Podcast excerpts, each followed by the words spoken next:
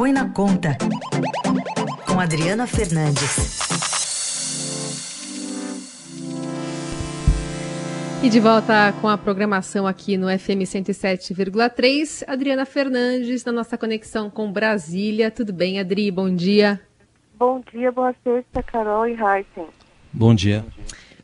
Boa sexta para nós, já que começou com chuva e agora temos é, um tempo mais tranquilo por aqui. Adri, conta pra gente como é que tá funcionando nos bastidores aí esse racha dentro do Ministério da Economia.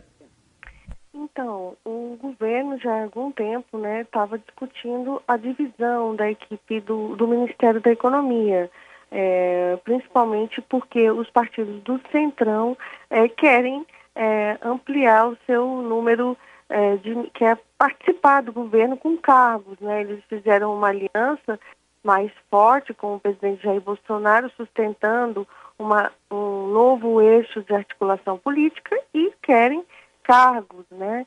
Então, é, pressionam muito o Ministério da Economia para uma divisão. Lembro que quando o governo criou, o, foi, foi o ministro do governo, havia uh, um Ministério da Economia que foi unificado com o Ministério do Desenvolvimento, Indústria e Comércio, com o Ministério do Trabalho e Previdência é, e uh, Planejamento.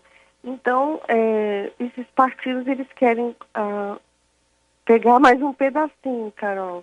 De, e aí está uma disputa, ela aumentou, e é claro, isso enfraquece o ministro da Economia, Paulo Guedes, nesse momento. O presidente Jair Bolsonaro é, desmente, desmentiu essa, essa movimento, mas ele está acontecendo.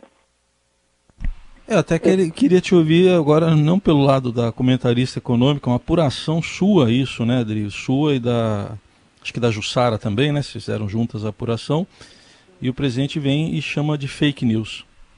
Sim, é, porque é, uma, é um tema polêmico, né? É um tema é, que ele também foi bastante criticado nas redes sociais.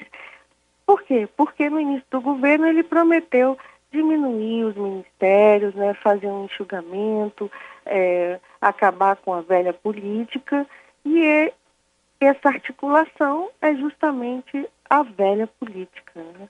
Então que ele renegou, que ele está renegando e ele tem sido cobrado também nas redes, eh, nas suas redes pelos seus apoiadores. Esse, e é um momento ruim para ele fazer isso de fragilidade, né, do ministro da Economia, Paulo Guedes, o, o ministro eh, também foi ao Congresso Nacional num evento da reforma administrativa para se encontrar com seus antigo desafeto, presidente da Câmara, Rodrigo Maia, e nesse encontro ele também disse que, é, que isso aí era, é, era besteira, que não existia isso, esse movimento, mas esse movimento ele começou já há alguns meses, muitos políticos, é, esses aliados querem, é, os, querem essa divisão e é, o Paulo Guedes está resistindo, né?